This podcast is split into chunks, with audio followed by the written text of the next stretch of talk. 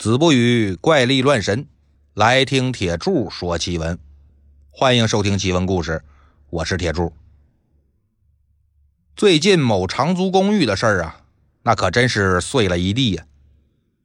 有些资本家是光顾着敲骨吸髓了，完全不顾别人死活呀，那也真是没良心。有一句话说得好啊，认识的人越多，就越喜欢狗。铁柱呢是个讲奇闻故事的，看了这个某长租公寓的新闻，就想起了之前有个朋友给我讲的一故事。这个故事呢，可以充分说明，有些人呢，他还真不如鬼善良。小李呢，是一家小地产中介的业务员。有一天，他们店里来了一对老夫妻。说是在他们边上那个小区啊，有套房子要租出去。小李就跟着老两口去收房。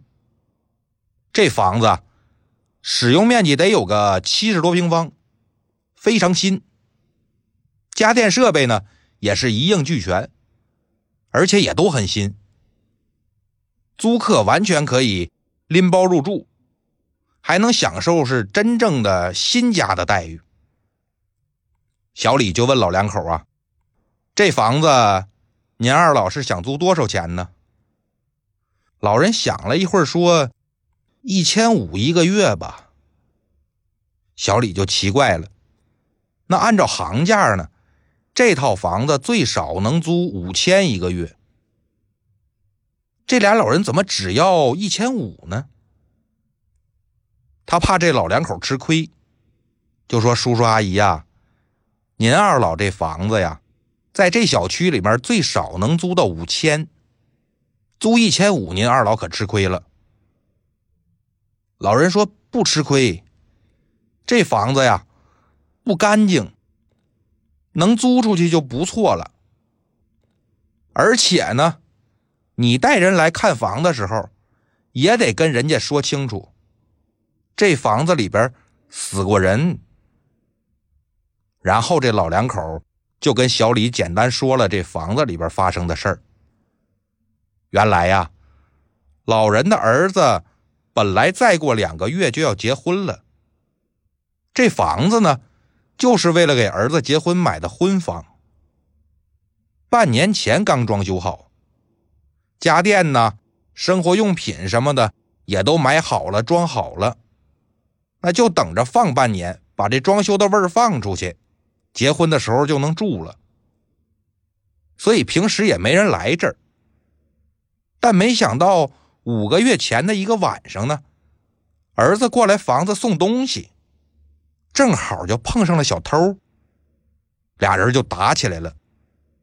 后来到这个厨房里边，一人拽了把刀，最后俩人是浑身是伤，都流血过多，就死在这屋里了。从那以后呢，房子就没住过人。老两口想儿子了，就过来房子看看，顺便打扫一下房间。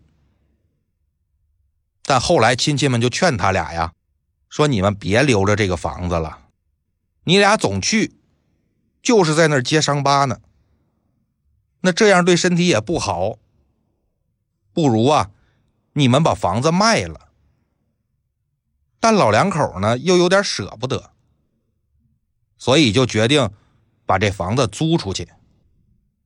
等房子住了人呢，他俩就不能总过来了，也好让他们心情好一点。说完呢，老两口还给小李看了他们儿子的照片。小李一看呢，这人虽然说不是很帅吧，但是也是。干干净净，看着挺爷们儿一人。小李说：“那行吧，您二老啊，也别抱太大希望，也别着急。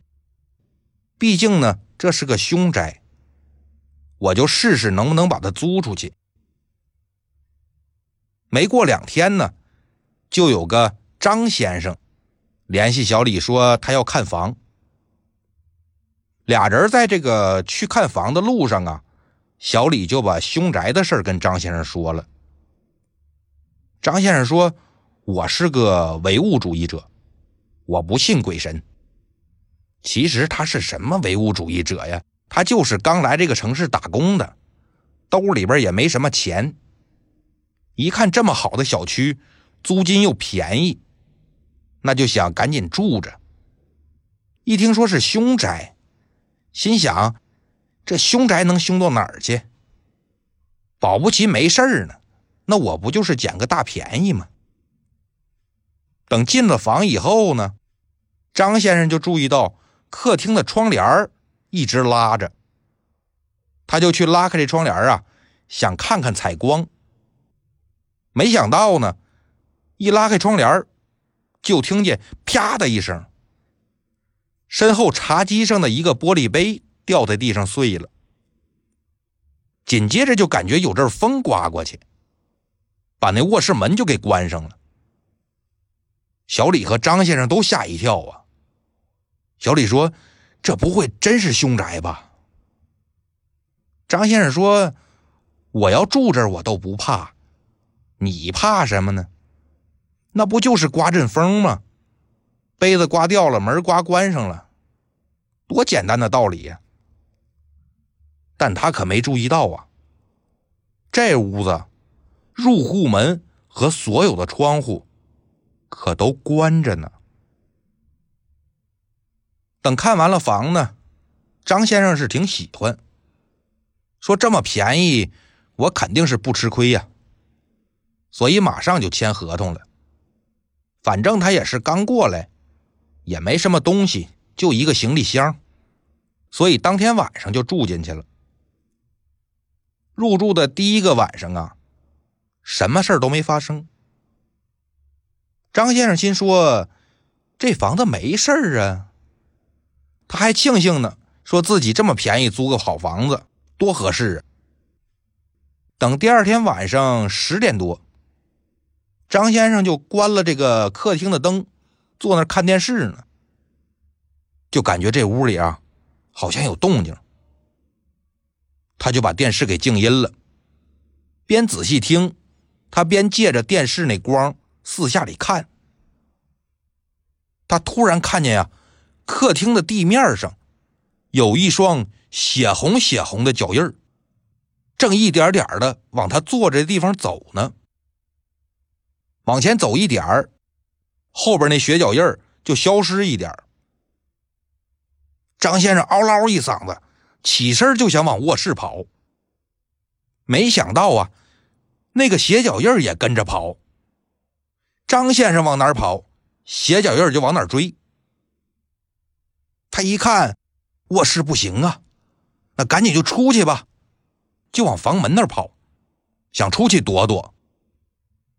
等他到了门口，打开门的时候，外边突然就一个炸雷。张先生下意识的一回头，紧接着又是一道闪电，他就看见呐。一个满脸满身是血的年轻男人，手里正举着一把剔骨的尖刀，正要扎他呢。他赶紧把门一关，站在门口就看。他发现门口没再出现血脚印原来这鬼啊，就在那房子里头，他不出来。张先生是没地儿去了。只好在小区边上的小旅店里待了一宿。等第三天一大早，他就上庙里求了个开过光的小佛像，心说不是闹鬼吗？那我就用佛像镇镇你。等到了晚上啊，果然就没事了。张先生这个心里的石头就落地了，说看来还是佛像好使啊。但没想到第四天晚上啊，张先生正在睡觉呢，就听见客厅里面啪嚓一声，好像什么东西掉地上碎了。他睡得迷迷糊糊，也不想起来。刚想翻过身去接着睡，就看那卧室的门啊，悄无声息的就开了，然后门口那墙上突然就出现了一个血手印。他再往地上一看，完了，那鞋脚印又出来了，吓得他穿着裤衩就赶紧往外跑。等出了卧室的门，才看见那小佛像不知道怎么回事掉地上摔碎了。他是再也不敢在这屋里待了，穿着裤衩在门外守了一宿。等天亮了，他才敢试着进屋里看看。一看没事儿，赶紧穿了衣服，收拾了东西，就跑中介找小李来了。说那房子呀是真闹鬼，我请佛像都不行。就把这四天的经历跟小李说了一遍。说你能不能跟房东商量一下，把押金和房租都退我吧，我不租了。小李就跟那老两口打电话。老两口呢，虽说知道房子里死过人，但他没想过真闹鬼呀。就说那行吧，那我们退钱。等办完了退房手续呢，小李就好奇，用手机搜了那个凶杀案的新闻和帖子，发现有一个帖子下边啊，有一张受害人的生活照。他就把那照片拿给张先生看，说：“昨晚上你房间里那鬼是不是这个人呢？”张先生说：“那个人满脸是血，我又吓得够呛，所以也没看清长啥样，但肯定不是这个人。这个人是个圆脸昨晚那鬼啊是个瘦长脸没两天呢，小李就收到了。主管的信息说，公司在一个新开盘的小区开了个新店，他是老员工，有经验，调他过去带带新员工。小李就把老店这工作收拾收拾，交接了之后呢，就去新店上班了。等又过了三个月呀，有一次小李回老店取资料，就问同事小胡。说咱们小区之前那个鬼屋还租着呢吗？小胡说哪个鬼屋啊？小李就把门牌号告诉他了。小胡说租着呢呀，你走了没两天，就有个帅哥打电话给我，说要租那间房，当天就把合同签了。小李说：“你跟他说那房子闹鬼了吗？”啊，那房闹鬼？我不知道啊，你交接的时候也没说闹鬼的事儿啊。小李就把老两口告诉他的事儿，还有张先生租房子那事儿，都跟小胡说了一遍。临了又问小胡：“这都三个月了，那人就没找过你吗？”小胡说：“没有啊。那天晚上办完手续之后，我再也没见过他呀。”晚上，对呀。他说白天工作忙，问我晚上能不能看房。我说那没问题呀。小李就觉着不对劲儿了，赶紧就掏出手机来，又找那个受害人的照片，然后就给小胡看，说你看看，是不是这个人租的房子？小胡一看，说：“哥们儿，你神了哎，你咋知道是他租的房子？”你朋友啊？小李就一脸凝重的说：“不是朋友，这个人呢，就是我说的那个新郎，他就是死在那个房子里。后来呀，小李和小胡就分析，张先生遇到那个鬼，应该就是那个小偷。他死了之后呢？”戾气太重，所以但凡住进房子里的人，他都想杀。而跟小胡租房子那个人呢，应该就是新郎。他知道这房子不安全，他又打不过那个小偷，所以就假装成租客，来把房子租下来，免得以后再有活人租这房子，把人给吓着。这么说，鬼是不是比有些人还善良啊？好了，今天的故事呢就到这里了，咱们下期再见。